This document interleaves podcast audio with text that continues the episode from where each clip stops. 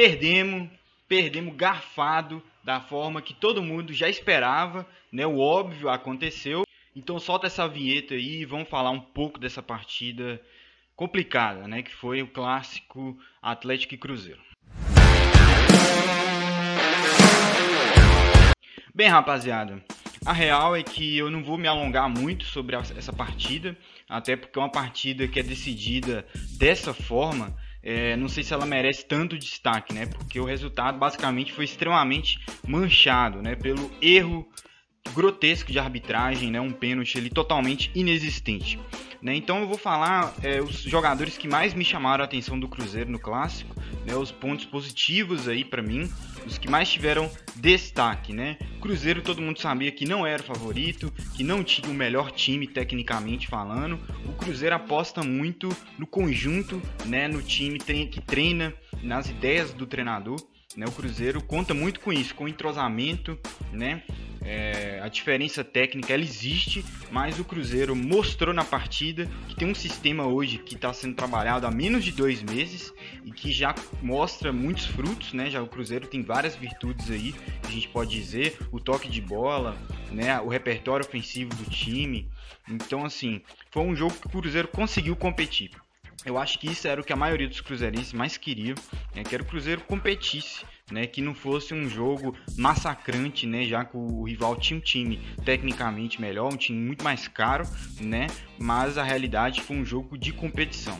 Né? Agora, os seis jogadores que eu queria destacar, vou falar um por um deles, são seis, né? Começando pelo Rômulo, o primeiro destaque positivo que eu tive, assim, a primeira impressão positiva que eu tive foi é, um jogador que talvez o melhor em campo da parte do Cruzeiro. Eu acho que foi o que fez a partida mais é, constante, assim, né? Foi o tempo inteiro o Rômulo muito ligado.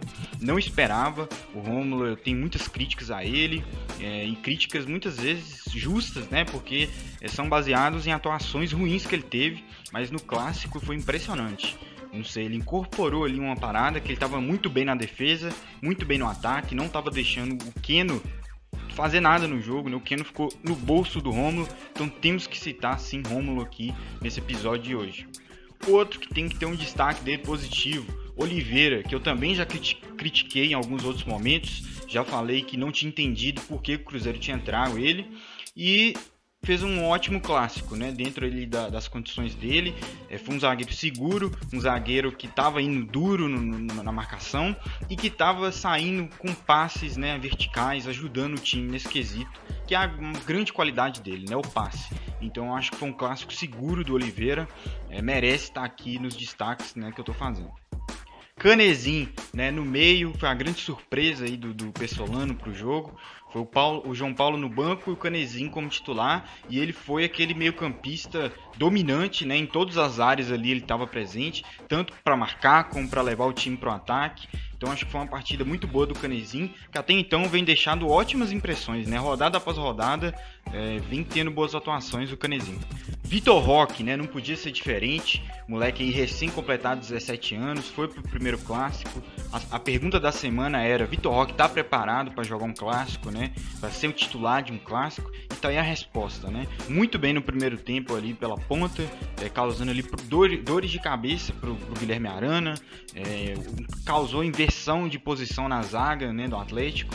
Você vê que o Godinho, um zagueiro renomado, foi para o lado direito, né? E o, e o Nathan Silva veio para o lado do é, justamente porque o moleque é correria e o Godinho não é tanta correria, né? Então foi uma boa partida do Rock. E no segundo tempo foi coroado com um gol, né? Depois que começou a jogar de centroavante, que é a posição original dele, é bom sempre estar tá falando isso. Foi lá e guardou o dele. Muito feliz por ele. Pena que foi num jogo manchado, né? Mas assim, até o momento ali do gol estava sendo uma história maravilhosa do Vitor Roque. Bruno José, que entrou no segundo tempo, depois de muito tempo, estava esquecido no Cruzeiro, assim, o Bruno José. E o pessoal não mostra que não tem ninguém esquecido, né? Um ótimo recado aí. Entra o Bruno José no momento que ninguém esperava e ele vai bem, né?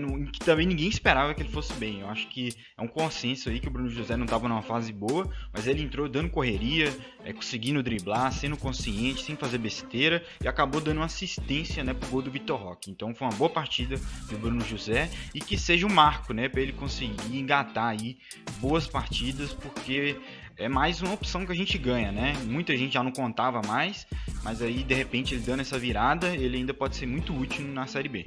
E para terminar os destaques, né, o último sexto, não podia ser diferente também. Rafael, goleiro, estava é, sendo muito cobrado pela torcida, talvez ainda esteja, né? É, começou o jogo, já deu uma saída de bola errada ali, já preocupou, mas foi só isso.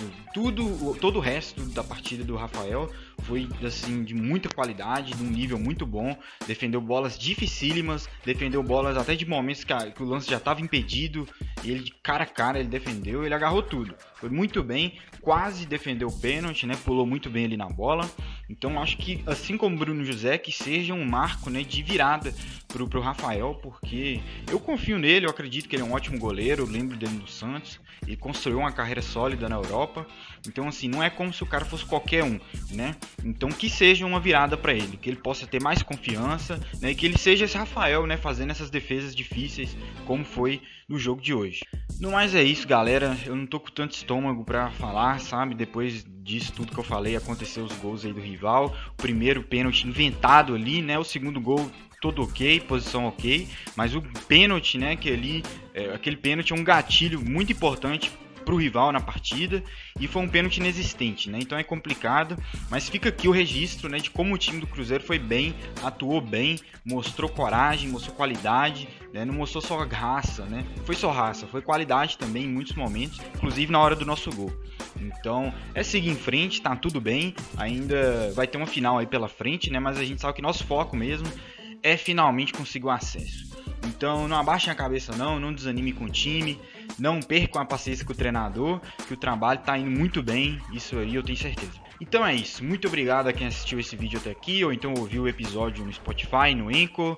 Se inscreva no canal, deixa o like no vídeo aí para dar aquela fortalecida. E é isso, eu queria que tivesse sido um pós-jogo diferente, mas infelizmente as circunstâncias foram essas. Mas a gente segue a vida aí, próximo vídeo já vou estar totalmente recuperado. E é isso, muito obrigado e até a próxima.